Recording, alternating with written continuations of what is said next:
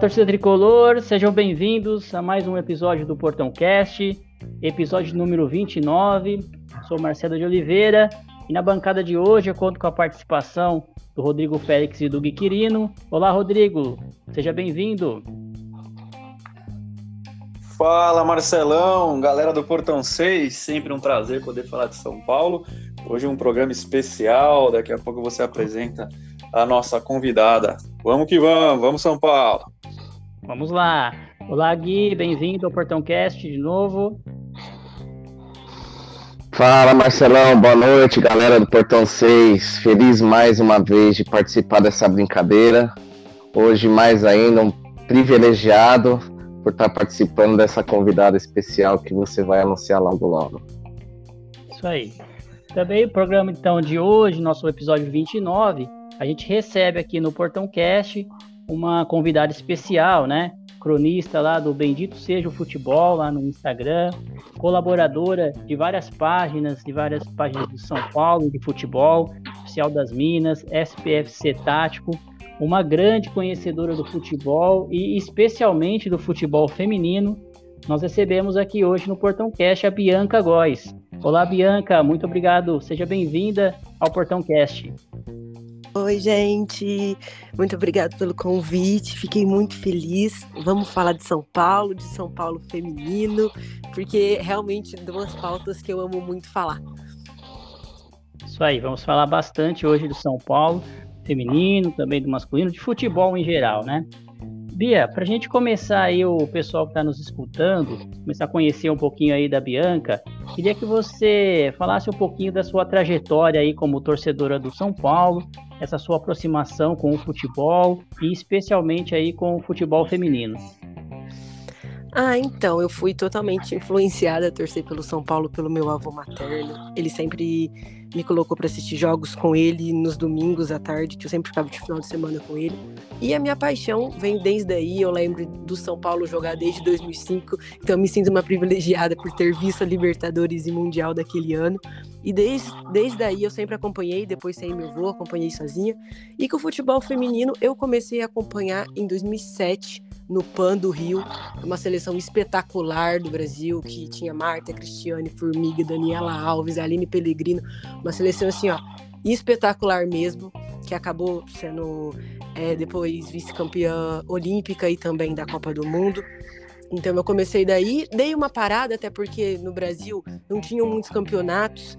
Ah, teve uma época em 2010 que o Santos teve um time muito legal. Eu acompanhava o Santos nessa época que tinha Marta, Cristiane também. Mas eu dei uma parada no futebol feminino porque era muito complicado assistir. E depois que o São Paulo retomou esse projeto em 2019, aí eu comecei a me inteirar totalmente. Sempre acompanhei desde a Série A2, campanha linda que o São Paulo fez na A2. Nesse mesmo ano chegou a final do Campeonato Paulista, perdemos pro Corinthians sim, mas fizemos uma campanha maravilhosa.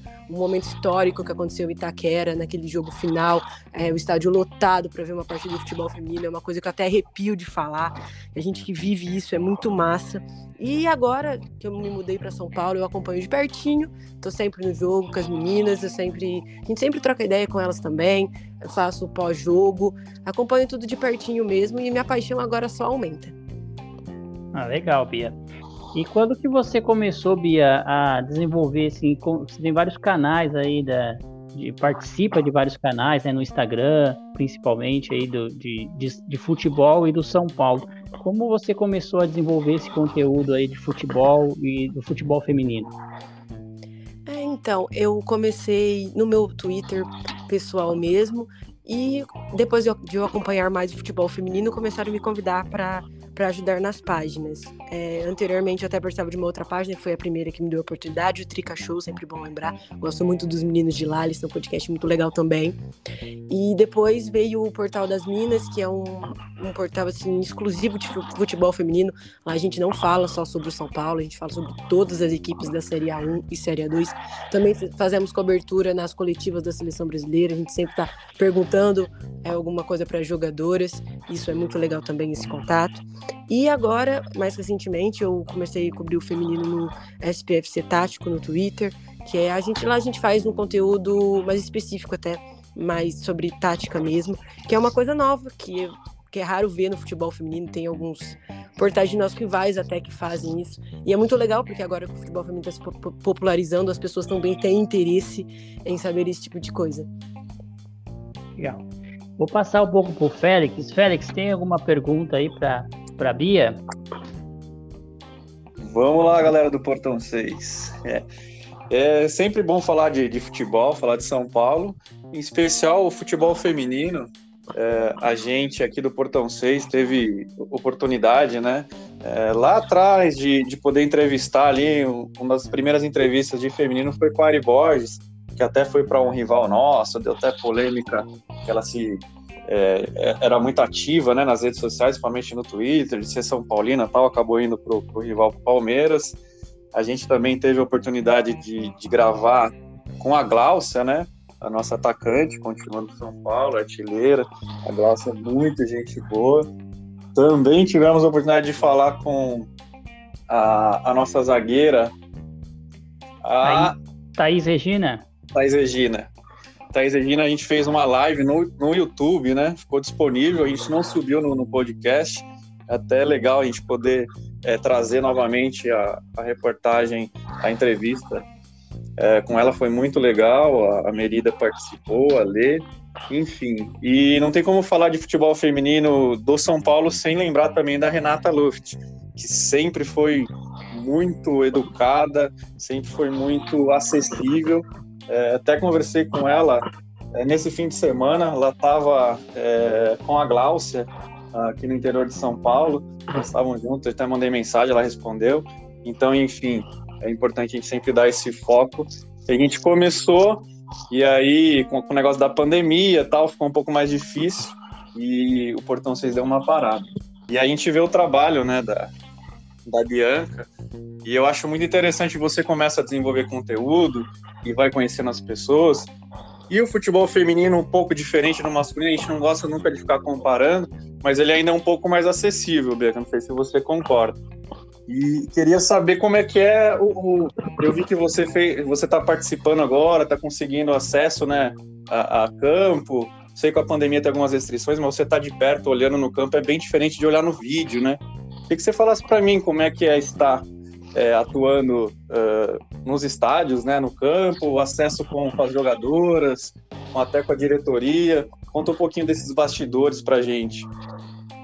É, então, eu até eu concordo com você, sim, a gente nunca gosta de comparar, mas o futebol feminino é muito mais acessível, a gente tem uma proximidade maior com as atletas, a gente acaba tendo uma troca, tanto pessoalmente quanto por Instagram, a gente conversa com elas, isso é muito legal.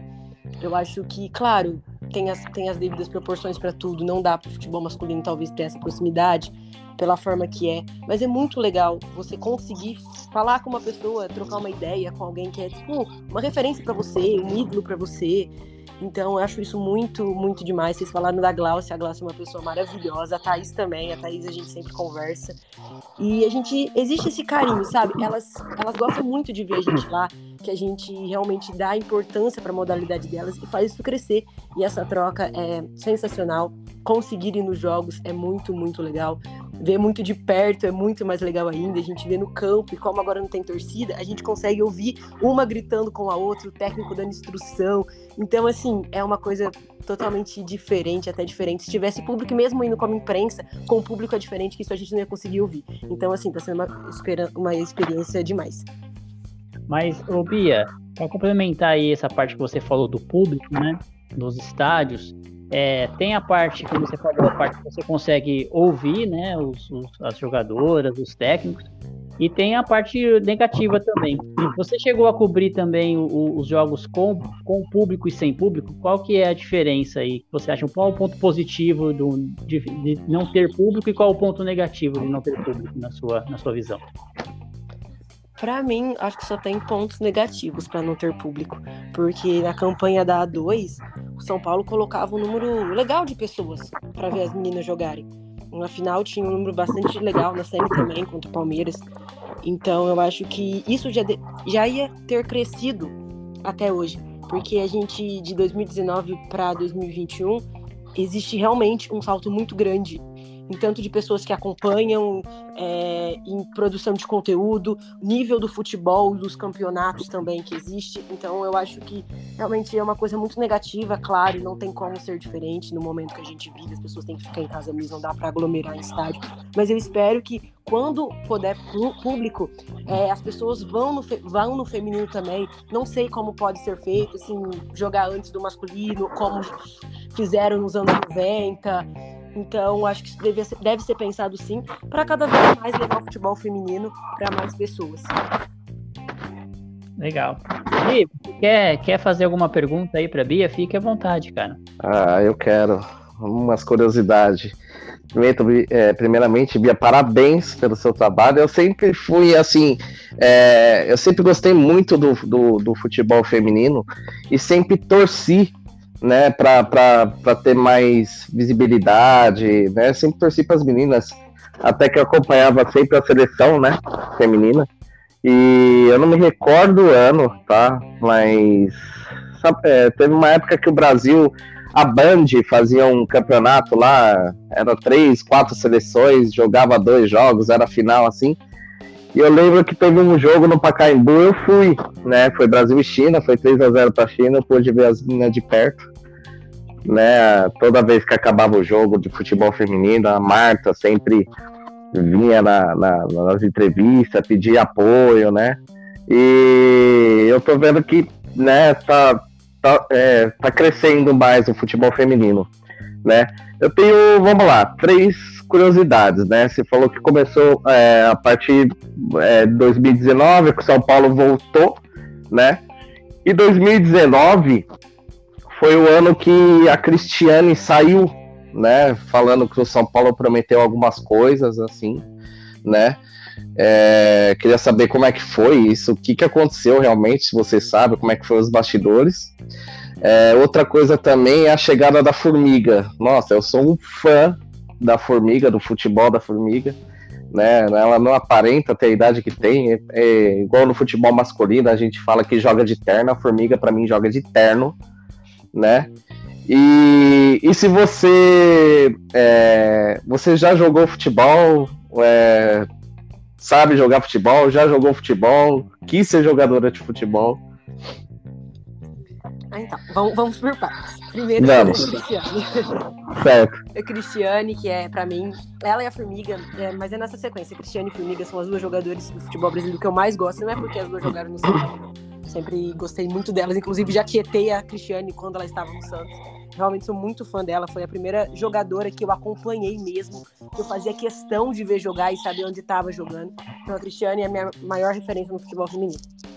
Esse problema com a Cristiane, é, pelo, pelo que eu sei também, claro, pode ser que a gente não saiba a verdade, mas que prometeram algumas coisas básicas, que é tipo um lugar bom para treinar, uma academia boa, é, profissionais mais capacitados. E acabou que não teve isso.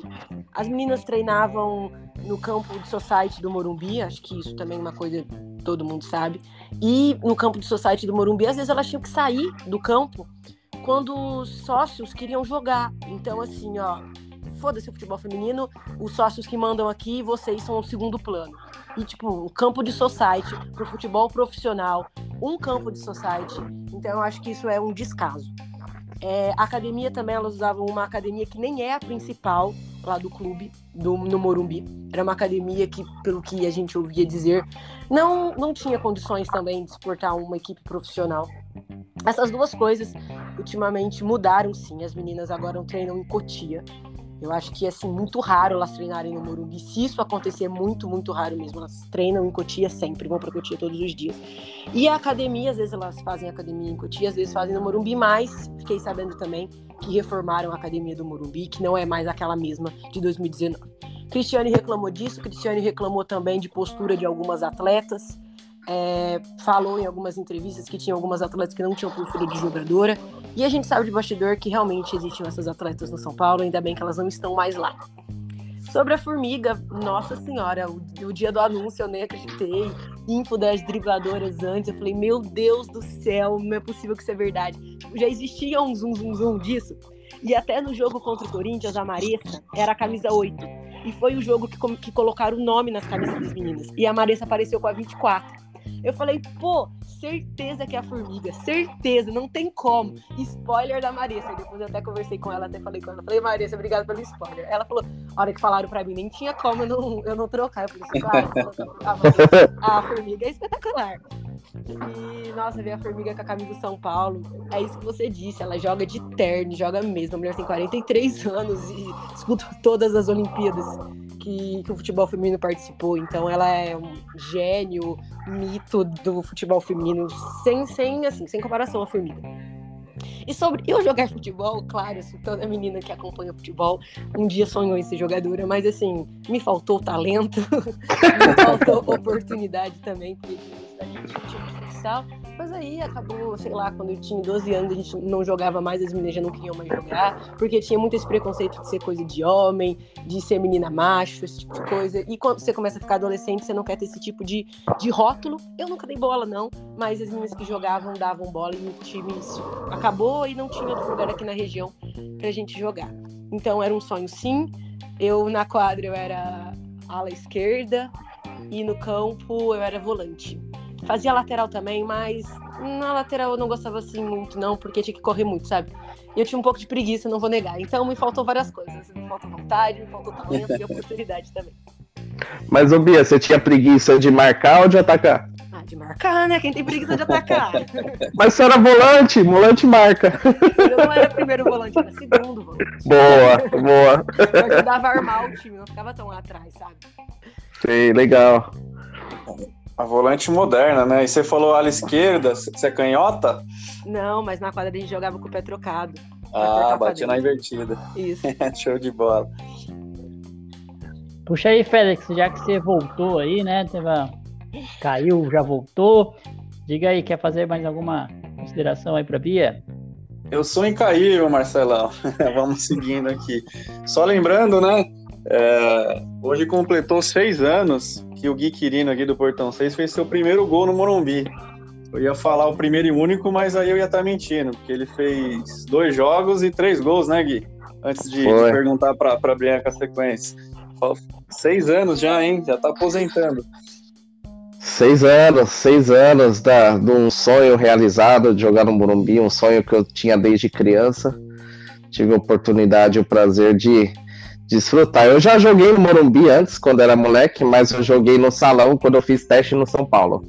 Eu tinha 13 para 14 anos, eu fiz teste no São Paulo ali no clube, no salão. Mas sempre o sonho foi jogar no campo mesmo. É, seis sonho. anos hoje. É meu sonho, inclusive. Em 2019 foi o primeiro ano que deixaram as meninas, né? Mulher podia jogar também nesse, no final de ano, quando eles fazem isso.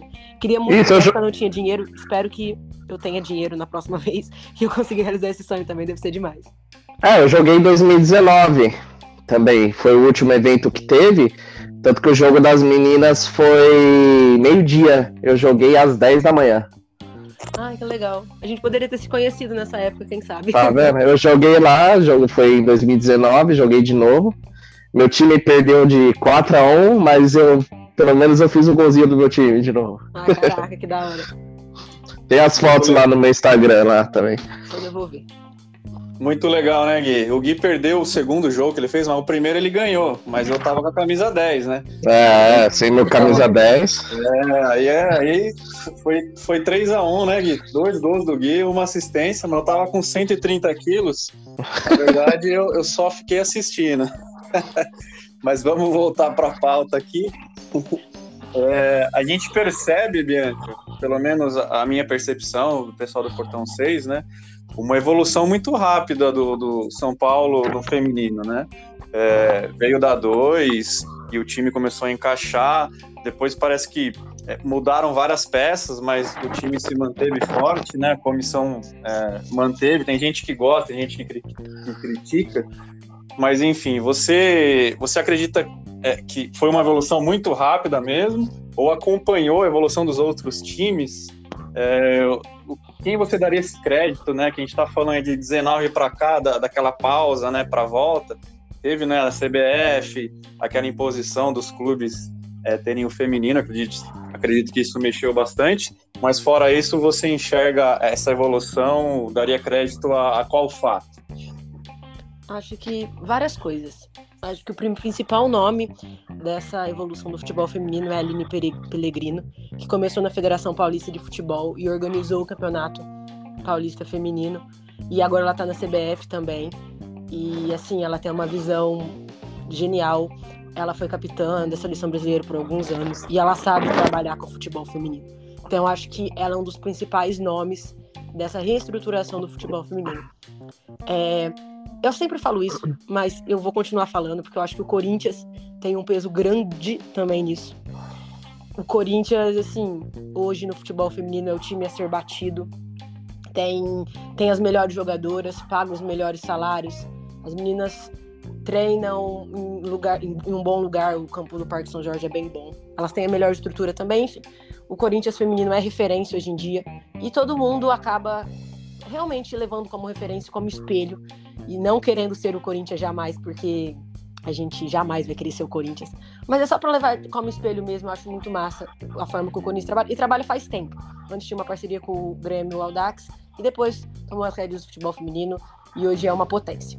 Não só no Brasil, como na América. E a gente espera que um dia exista um Mundial de Clubes para a gente ver em que momento está o futebol feminino brasileiro.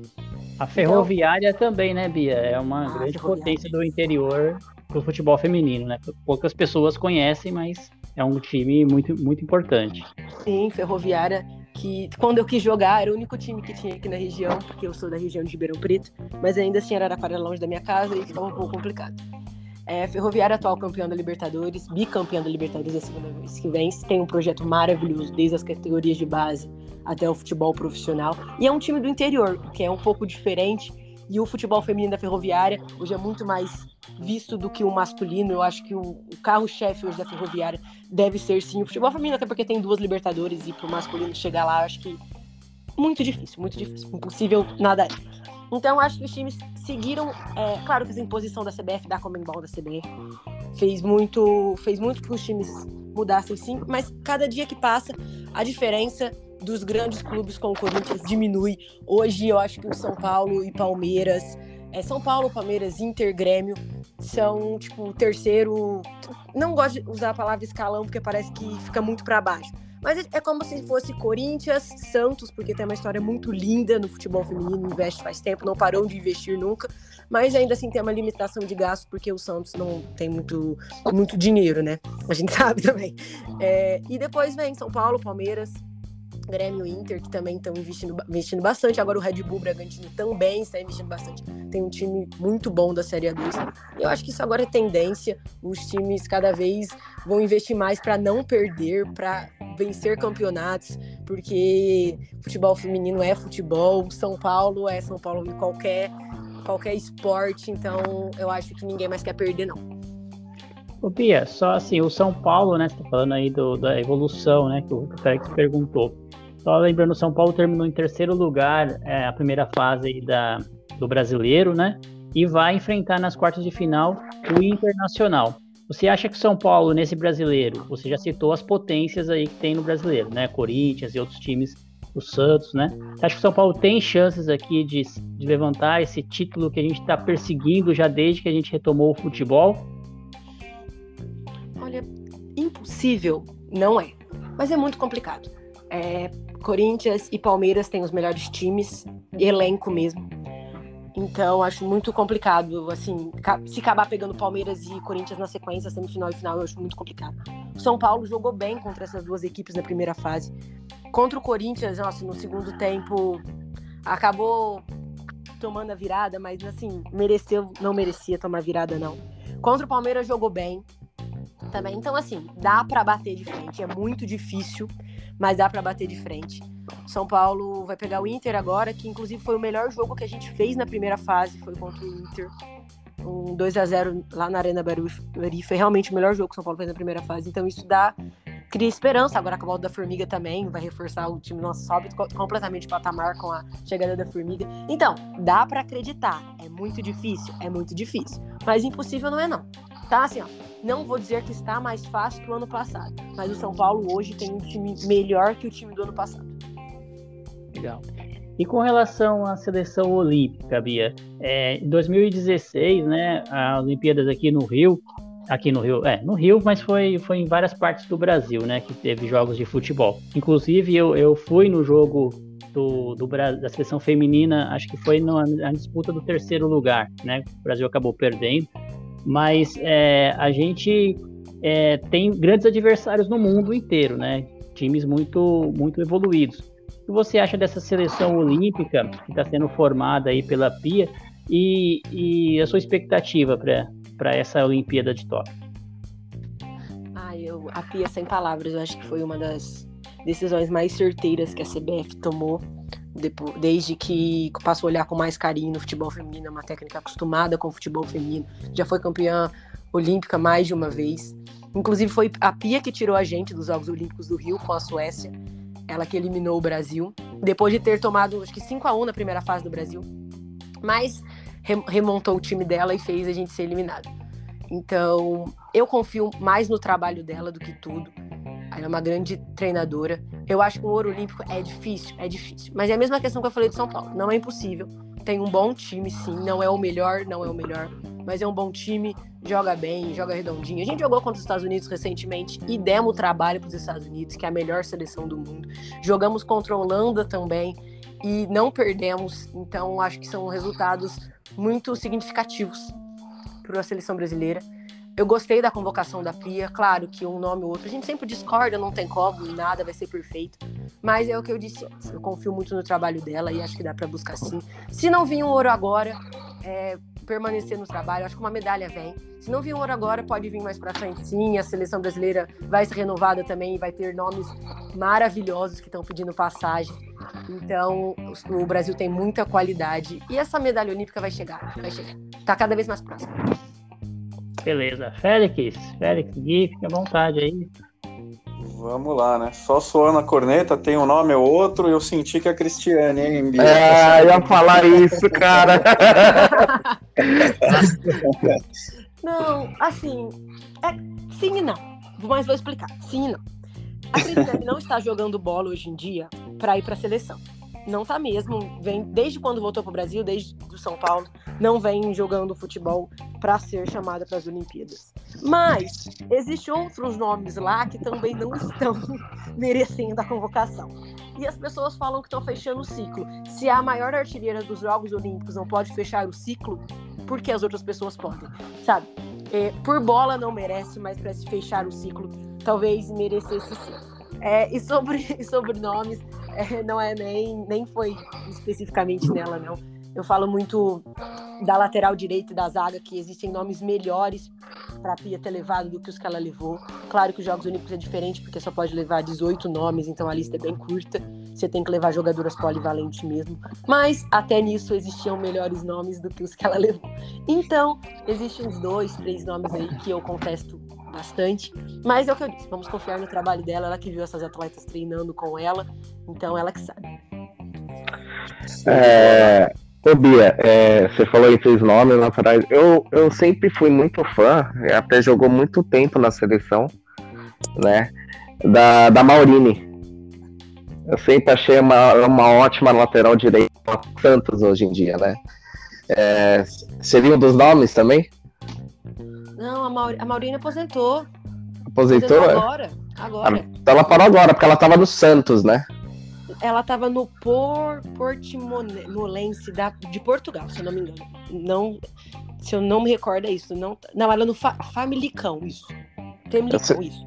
Familicão, isso, isso, Familicão. Ela tava jogando lá, a gente, eu até entrevistei ela junto com uma amiga minha que trabalha na TNT Sport, Sports. Ela falou muito que gostaria de encerrar no Brasil, mas que tinha muito, muita vontade de ser mãe.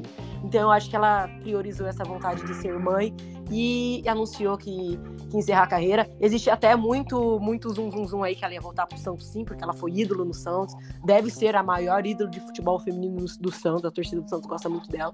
Mas ela encerrou a carreira, infelizmente, acho que dava para ela jogar um tempo no Brasil ainda, que a Marine, Maurine joga muita bola. Ah, ela jogou no Santos naquela época que tinha a Cristiane, a Marta, que o Santos era um dos melhores times no feminino. Eu acompanhei muito. Outra jogadora, acho que tá na seleção, inclusive, só que ela tá como zagueira. Eu sempre gostava dela como volante, que é a Érica. Ah, a Érica é muito boa. A Érica não é o nome que eu achava que não deveria estar. A Érica é muito boa, é uma líder do elenco. Vem de lesão no Corinthians, mas tem uma qualidade, assim, que é indiscutível. Então, ela, ela deve formar a zaga titular junto com a Rafael, que é a zagueira do Palmeiras. É uma zaga muito, muito boa mesmo. A Érica, tanto como volante quanto como zagueira, é esse tipo de jogadora polivalente que nos Jogos Olímpicos pede, né? Já que só cabe 18 nomes. É isso aí. Seguindo, eu acho legal falar é, sobre as categorias de base também do feminino, né? Como é que tá dividida, ô Bia? Você, se puder passar para o pessoal, que tem gente que desconhece até. E eu acho que a evolução também, até para chegar numa medalha, é, é, a base, né? Começar ali, as meninas é, terem esses fundamentos, quanto mais no, novas, né? É importante. Você puder falar como, como é que estão os campeonatos, é, tá, tá por, por, região, tem o brasileiro, que poucas pessoas conhecem os jogos de categoria de base do feminino. Vamos falar de base, aí eu amo falar de base, tanto masculino quanto feminino, quando fala de base. O meu tom de voz até muda, que eu amo muito, eu sou apaixonada nas categorias de base. E o São Paulo, assim como no masculino, investe no feminino. O São Paulo é um dos times que mais investem no feminino. A gente tem muitos títulos de campeonato paulista. A gente ganhou o campeonato paulista, se não me engano, por cinco anos consecutivos, o Sub-17. Que nenhum outro time fez isso. E o São Paulo começou o seu projeto do futebol feminino a partir da base. Isso eu gosto muito de falar, gosto muito de lembrar, porque para mim as coisas começam dessa forma. Você começa a categoria, de base, que depois vai te render frutos pro profissional, e depois você vai ter, é, entre aspas, mão de obra para o time profissional, como São Paulo tem muitas meninas muito boas no time profissional que vieram da base. Os campeonatos brasileiros, os campeonatos é, de base, é, inclusive um está acontecendo agora, nesse período de tempo, tá? É o Sub-16, brasileiro Sub-16, São Paulo jogou, estreou sábado contra o Havaí Kinderman e ganhou de 8 a 0 e hoje empatou com o Corinthians 1 a 1. São Paulo volta a jogar na quarta-feira, se não me engano, contra a Ferroviária, pegou um grupo bem complicadinho na primeira fase. Mas acredito que vai passar sim, tem um time muito qualificado. Cinco jogadoras do São Paulo é da seleção sub-17. Na sub-20, o São Paulo também sempre é, é, como fala, dá muitas jogadoras para seleção. Não é dar que usa o termo, mas enfim. E... Fede. Fede, isso. Oh, nossa. É. fede, isso. E de, logo depois do Sub-16, que termina na semana que vem, começa já o Sub-18. O São Paulo também está no Sub-18. E com um time muito bom. O São Paulo é o atual terceiro colocado do Sub-18 e do Sub-16. A gente ficou na terceira colocação nos, em ambas as competições na temporada passada. Tem um título de sub-16 e um vice e um vice-campeonato do sub-18. E todos os jogos são transmitidos pela CBF TV. Então sempre tem transmissão. É só procurar lá cbftv barra transmissões, que que sempre tem, transmite todos os jogos, assim como do brasileiro feminino, Série A1 e Série A2. Isso é uma coisa, um ponto positivo da CBF, transmitir os jogos. E eles estão acontecendo agora na cidade de Sorocaba, os dois, né? Porque anteriormente era jogos, era jogos. É, a fase de grupo, sim, era numa cidade só, mas depois jogava ida e volta. Agora tudo está acontecendo por causa da pandemia e que bom que está acontecendo. E eu acho que isso é muito legal na categoria de base, porque a gente vê. Por exemplo, a Formiga sempre dá entrevistas e fala que faltou isso para ela. Inclusive, eu perguntei sobre isso para ela na entrevista coletiva dela e ela disse que é muito legal ver as meninas tendo base porque realmente tem alguns fundamentos que a gente aprende nas categorias de base, né? Então isso engrandece demais o futebol brasileiro. A gente vê meninas do sub-20, que agora fechou o ciclo ano passado, mas assim, ó, sensacionais, inclusive várias do time do São Paulo, algumas brilhando no Campeonato Brasileiro, outras já no exterior. Então, acho que tudo começa pela base. Quando você investe na base, o nível profissional aumenta também e, o, e a seleção brasileira só tem a ganhar com isso e os campeonatos locais também. Bia, só uma, uma curiosidade, né? Que a gente acaba é, aqui do pessoal do Portão 6, nós somos fãs mesmo do futebol feminino, a gente apoia, apoia o futebol feminino desde a nossa criação em 2019, né? E sempre estamos acompanhando. E aí a gente vê Twitter, é, rede social, grupos de WhatsApp, criticando muitos torcedores que só acompanham o futebol masculino. Quando tem que assistir, quando assistem os, os jogos femininos, eles acabam tentando fazer uma comparação, né? Entre o masculino e o feminino. Tipo, a gente sabe que é totalmente diferente, né? É, a tática, assim, a, a, força física é diferente, a forma de ver o jogo feminino tem que ser uma forma diferente de ver o jogo masculino até o nível de exigência, né?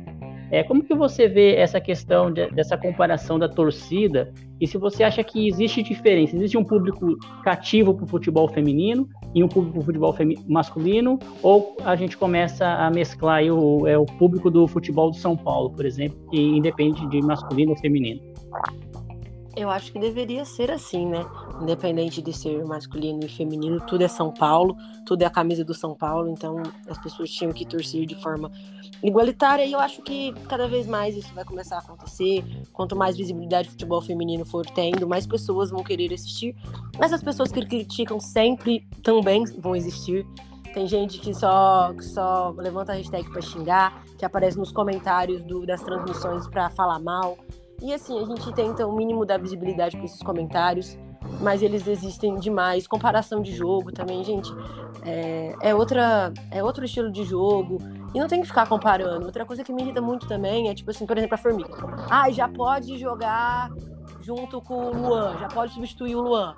Ou, sei lá, Glaucio já pode jogar no lugar do Papo. Gente, não, esse tipo de coisa não, sabe? Cada um na sua, uma feminino, outra masculino, não é um prêmio você poder jogar no time masculino, porque o feminino tem que ser valorizado sim com os jogadores que tem. Então as pessoas têm que parar de também achar, achar que é um prêmio você vestir a camisa do masculino sendo mulher, ou esse tipo de comparação, porque ele não existe. E parar de comparar também, acompanhar os dois, acompanhar os dois com carinho e, e ver que ambos são São Paulo, ambos são a mesma camisa e ambos merecem a torcida e o apoio. Isso aí. Félix e, e, e, e, Gui, vocês têm alguma mais pergunta sobre o futebol feminino antes da gente entrar na parte do, da rodada do Brasileirão masculino aí, pra, Bia? Eu acho que já foi. Feminino já foi. E, puta, sabe muito, hein? Pelo amor de Deus. Que legal ouvir isso tudo. Muito obrigada. Ficou até tímida. Imagina. Sabe mesmo, né? Tanto de seleção, de todos os times aí. É, parabéns aí, Bia, pela, pelo seu conhecimento do futebol feminino. E a gente espera que, que vá crescer cada vez mais, como você falou, né? A gente tem que assistir pela, pelo espetáculo que é o futebol e, e apoiar, que é uma batalha muito grande lá, o futebol feminino. Até como você citou aí, somente há pouco tempo as jogadoras do São Paulo tiveram o direito de ter o nome na, nas camisas, né? Então é uma coisa que, que hoje no masculino você nem vê, nem pergunta isso, né? Você já sabe que todos os jogos do, do profissional masculino vai ter o nome do, dos jogadores. Né? E, a, e, a, e o profissional feminino conquistou isso há pouco tempo. Mas falando aí da, da rodada então do futebol masculino, né? Rodada aí que o São Paulo é, empatou contra o Ceará lá em, em, Fortaleza. E mais uma vez a gente está na sétima rodada já, sem, sem nenhuma vitória, apenas com quatro empates, né? E três derrotas já. E agora a gente vai enfrentar o Corinthians. Queria aqui começar aí para nossa convidada, Bia. O que, que você primeiro está achando dessa fase do São Paulo? Você acha que já é preocupante para rebaixamento ou não? E o que, que você está achando desse momento aí do São Paulo? Acho que está começando a ficar um pouco preocupante. Em todos, eu falei isso na rodada anterior, mas serve para essa também. Em todos os jogos até agora, nas seis rodadas, dava pro São Paulo ter pontuado em todas. Nas que perderam, nas que empataram, dava para ter vencido. Jogos contra, sei lá, Juventude, Chapecoense, mano, é ridículo não ter ganhado. Então acho que São Paulo precisa ligar um sinalzinho de alerta. Claro que não vamos queimar o Crespo, minar o trabalho do Crespo, assim, toda a confiança para ele. Ele é um, já se mostrou um grande técnico em São Paulo, mas tem que ligar um sinalzinho de alerta sim, porque já era para ter somado alguns pontos no campeonato, pelo menos já ter vencido, estar na zona de rebaixamento com o time que a gente tem, para mim é ridículo. E o Corinthians em Itaquera, assim, a gente até sonha, mas sabe que é difícil. São Paulo chegar lá e parece que desaprende a jogar e agora não tá nem sabendo jogar, vai desaprender o quê? Então, assim, me deixa um pouco preocupado que eles não têm o melhor time do campeonato, muito longe disso. Daria para ganhar do Corinthians, com certeza daria. O time do São Paulo é muito melhor que o Corinthians. O que me anima é que o Luan vai estar tá de volta, e para mim ele é uma chavinha do time do São Paulo. Quando o Luan tá em campo é de um jeito, quando o Luan não tá é de outro. Então, só sabendo que ele tava, até me dá uma esperança, mas ganhar Itaquera é difícil. É, Gui, a gente tá com vários, vários desfalques aí, né? Só para citar os principais, né? O, Dan, o Daniel Alves vai participar ainda, né? Depois ele vai para a seleção. É, mas a gente está sem o, o Miranda, que não deve, não deve aparecer nesses jogos, e também sem o Luciano, que são jogadores importantes, e o Arboleda, que está na seleção.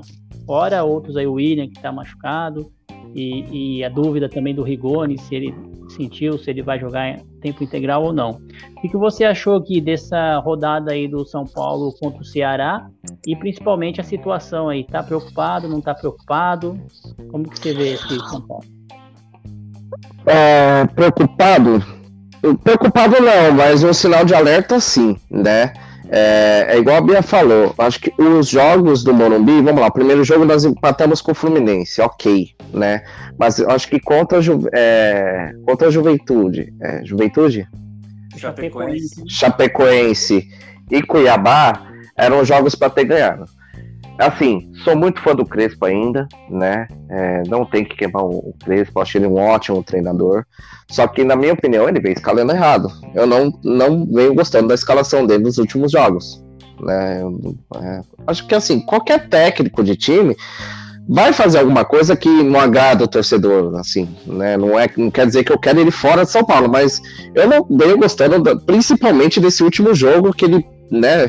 O São Paulo não ganhou nenhum jogo. Né? São Paulo precisa ganhar jogo. Ele se deu o luxo de poupar jogador pensando no clássico de quarta-feira. É, eu já não concordei. Acho que o São Paulo precisava ganhar jogo, não tinha que poupar ninguém. E chegar quarta-feira. Agora, São Paulo não ganhou nenhum jogo, vai chegar quarta-feira lá em Itaquera, que nunca ganhou, né? O São Paulo sempre, às vezes, né, jogando muita bola, numa melhor fase, vai Itaquera, você fala, agora vai. Aí chega lá, joga um futebol completamente diferente, eu não entendo. Vamos ver se, se, se na quarta-feira vai ser diferente, que a gente não tá numa fase tão boa e chega lá e joga uma bola para ganhar.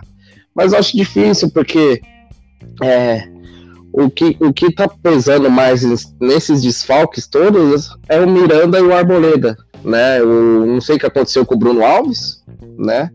No, do lado dele é que o, o Diego Costa, que para mim é um. Não sei se é um Lucão melhorado, ou às vezes parece um Lucão piorado, não sei né? E o que me desagrada é o Reinaldo também ali do lado da zaga, né? Então, desses desfalques, o que me preocupa é a zaga. A zaga me preocupa muito. Mas vamos ver, quem sabe, a gente tá numa fase aí meio complicada, chega lá Itaquera, faz um bom jogo. Mas eu acredito que se for para arrancar pontos de lá, vai ser um só. E você, Félix, o que, que você acha aí do, desse começo do São Paulo? Eu sei que você tá muito otimista, tá, tá tranquilo, tá só ali na boa, esperando para ganhar a Libertadores. Mas como que você tá achando o início do Brasileirão aí?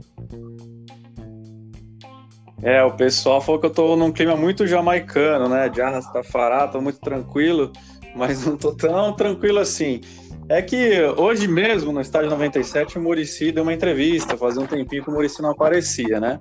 E ele é, classificou, disse que logo uh, quando a, o Crespo assumiu, fizeram a reunião com os jogadores e não deram férias né, para os jogadores, fizeram foco para ganhar o Paulista e todos sabiam que ia ter é, as complicações depois. Deu certo o planejamento em tese, fomos campeões, saímos da fila. E agora, é, as lesões, o cansaço físico, a gente não sabe a parte de premiação, enfim. É, eu acredito ainda muito no time. é, o pensamento argentino, o Gui falou, a gente precisava ganhar, poupou jogador para o clássico. Mas eu acredito que esse é o, é, o, é o, jeito argentino mesmo. Se você lembrar até de Libertadores, e primeira fase parece que eles vêm capengando, o joguinho tá, aí começa, o mata-mata vai crescendo, daqui a pouco ninguém segura mais. E eles também dão muito valor para os clássicos, né? Então espero que realmente seja isso, né? A parte física, a jogadora dando uma segurada, que não seja premiação, enfim. É, a única ressalva é com o Arboleda na seleção, Miranda machucado, é, a gente entende que a comissão técnica, o Crespo deveria alterar um pouco o esquema tático né, do 3-5-2, porque não está dando certo, o Rodrigo, o zagueiro, ele não confia, o Diego é, teve um, um, início muito bom né, no, no, Brasileirão, depois sumiu, não retomou a confiança. O Bruno Alves está é, tá sobrecarregado ali, perdeu um pouquinho a confiança também. Então, e o Reinaldo, você acaba perdendo o ponto forte que é, é no ataque, e na defesa ele nunca foi é, um nome forte, né? Então, essa é a ressalva que eu faço, talvez alterar enquanto é, o elenco ali não tem pelo menos o, os três zagueiros é, é, bons e um reserva, né? Então essas adaptações é, é, a ressalva que a gente faz.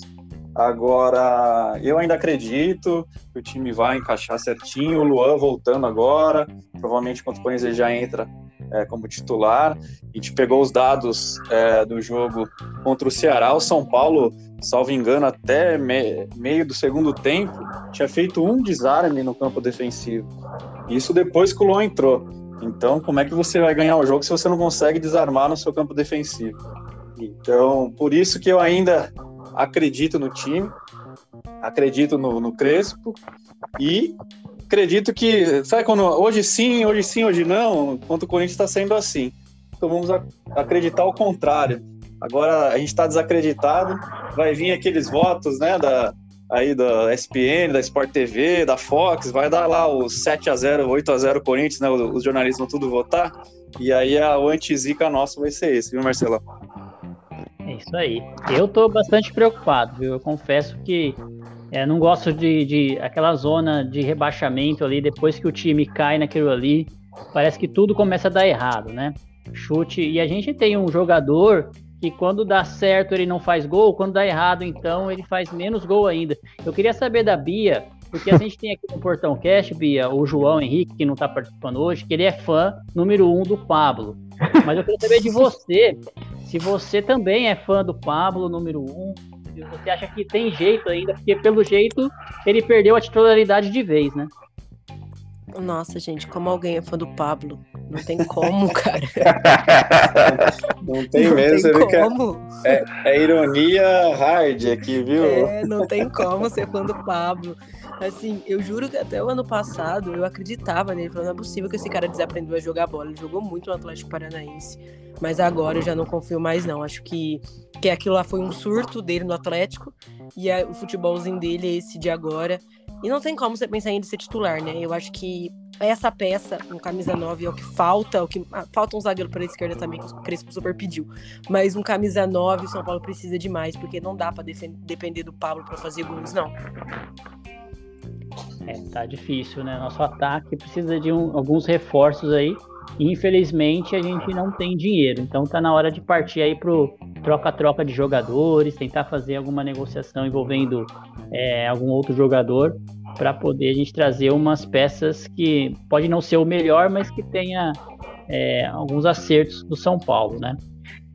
Gente, vamos partir para os nossos palpites, então, nossa rodada de palpite para o jogo contra o Corinthians, lá naquele estádio que a gente sempre perde. Agora é muito difícil esse palpite, hein? Vamos começar aí com o Gui. Gui, qual que é o seu palpite para Corinthians e São Paulo? Eu vou fazer igual o Félix, vou falar o do coração e da razão, tá bom? Pode fazer. Pode, Félix? Roubar esse seu rótulo? Vamos lá, coração primeiro, 2x1 um São Paulo. É, razão 1x1. 1x1. Trazendo um ponto lá. E você, Félix, qual que é o seu palpite aí da razão e do coração? Vamos que vamos, né? Do coração vai ser aquele 1x0 no finalzinho, de escanteio, gol do Pablo, sabe? Ai! Que, é, que ninguém imagina acontece, ou o gol do Bruno Alves. Deixa registrado aí. Agora o da razão, eu vou num 0x0 feio, feio. Espero que não, mas essa é, é o feeling dessa semana. Vamos lá para nossa convidada. Bia, qual que é o seu palpite? Você pode ter dois também, tá? Todo mundo tá tendo dois. Do coração e da razão. Ah, e o coração. Assim, mentira. Qualquer um. Até no coração o São Paulo vai tomar gol. Então eu vou colocar aqui um 2x1. Um, não tem como o São Paulo não tomar gol. Já assim, tá distante para mim. Então eu acho que o do coração 2x1 um, e, o, e o da razão 1x1. Um é, vem, vem comigo, é isso mesmo. Pode vir, não tem problema. Legal. É, eu acho que. Eu também vou falar dois então, né? Do meu coração. Já que é do coração, né? Vamos meter 3 a 0 pro São Paulo. Ah, beleza. Boa! Já que é do coração, né? Mas o É da razão. Mas o da razão, eu acho que vai ser também aí o um a um que, que não vamos vamos levar gol, porque com essa nossa zaga, mesmo o time do Corinthians é ruim pra burro. Espero só não levar gol do jogo, pelo amor de Deus. Mas e nem do Natel lá, né, que nosso ex lá, lei do ex lá atuando. Mas eu acho que a gente leva gol e a gente acha um gol leva um ponto. Eu acho que é um bom placar. Se a gente trazer um ponto lá de Itaquera, eu acho que vai ser um bom, um bom resultado. Não bom para o campeonato, para o São Paulo, mas bom pela partida, né? Com certeza. Perder pra esses caras não dá, não. Beleza, então, gente. A gente está chegando aí ao, ao, final de nosso, nosso episódio 29. Queria agradecer muito aí a, a participação da, da Bianca, nos trouxe muitas informações aí do São Paulo e passar aí para as considerações finais. Estou começando aí com o Gig. Dê os seus abraços finais aí, as considerações finais. Ah, primeiramente, obrigado por estar participando dessa brincadeira. É, agradecer a Bia, foi muito legal, muito, muito bom ouvir, né, a sua, a sua vivência, todo, tudo que você faz aí sobre o, o futebol feminino. Achei muito legal ouvir você hoje. E um abraço para a galera do Portão 6. E vamos São Paulo. vamos que vamos. É isso aí, Gui. Muito obrigado, tá? Félix, suas considerações finais. Beijinho, beijinho, tchau, tchau do Félix aí. Aí. Vamos lá pro beijinho, tchau, tchau do Félix. Cara, primeiro agradecer a nossa convidada, né? É, a gente ficou muito feliz dela poder participar, sempre dar o um espaço, como ela faz, né? Ao futebol feminino. É, é muito gostoso assistir. É, igual falou, não tem a comparação. É, é como eu gosto de São Paulo, qualquer coisa, né? Se tiver palitinho lá, eu vou torcer é, da mesma forma no meu fanatismo. Tem gente que não gosta do basquete, eu adoro o basquete, eu assisto, é, enfim, o feminino, o vôlei, o futebol masculino, o futebol feminino, não importa, né? E é muito importante a gente dar essa, essa vazão, porque é, é mais acessível, você se sente mais próximo, né, das atletas, e quem começa a acompanhar é, vai, vai sentir isso e, e, vai passar a ficar apaixonado também pelo futebol feminino. E o beijinho, tchau, tchau. Queria mandar é, um abraço pro Fernandinho do Planta e Raiz, também acompanha o feminino, sempre tá lá ligado. A gente vai é, marcar dele conversar com a gente aqui também um pouquinho de futebol. Tá devendo pra gente, hein, Fê? Vamos marcar aí. Também mandar um abraço pro pessoal do Lost Morumbi pra cá. Ela ia participar aqui, mas ela tinha faculdade, então não deu tempo. Mas numa próxima oportunidade a gente vai gravar. Acho que ela já gravou até com a Bianca alguma coisa. E é isso aí. E para o pessoal do Portão que hoje não pôde participar, a Merida, o Gui Tubarão, o João Henrique e o Thiago Escobar. Vamos, São Paulo. E ó, vem na minha, hein? 1x0 gol do Pablo. Beleza, vamos lá, né? Aproveitar aí que você citou o Lost em Morumbi, parabenizar aí o Gerson, a Camilo, o Manel, o Mota, o Lipe, que eles fizeram ontem um ano de, de Lost em Morumbi, fizeram uma live lá no estádio do Morumbi. Então, parabéns aí toda a equipe do Lost em Morumbi, muito sucesso para toda, toda a galera lá, né? Foi sensacional um... mesmo. Pois é. Então, mandar um abraço lá para o pessoal da Tricolor FC, da Web Rádio Tricolor FC, o Dani Salles, o Hugo, o Berê, o Adriano, toda a equipe lá. Porque foi muito legal ontem também a narração do jogo. O jogo não foi bom, mas a narração a gente sempre se diverte nos comentários.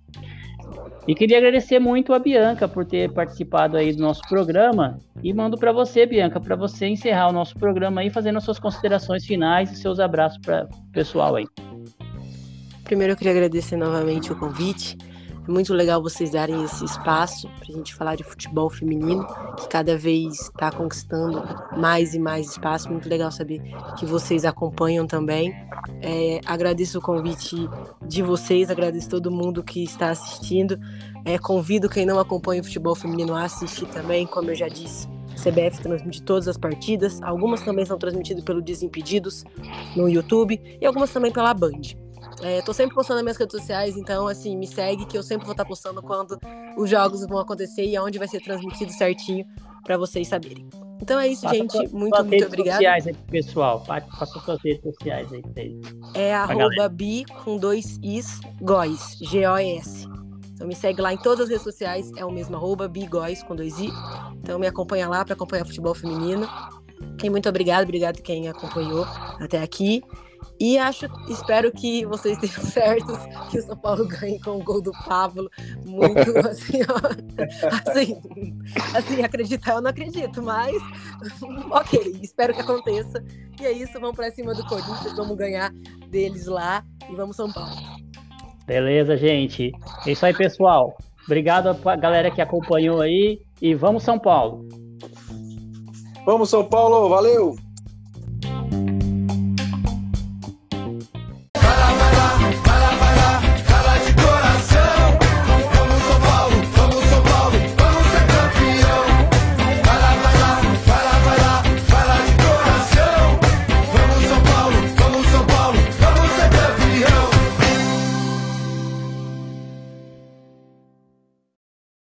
Não esqueça de assinar o Portão Cast no seu agregador de podcast. Se tiver críticas, elogios, sugestões do episódio de hoje, utilize nossas redes sociais no Twitter, Facebook e Instagram. Saudações tricolores e até o próximo episódio.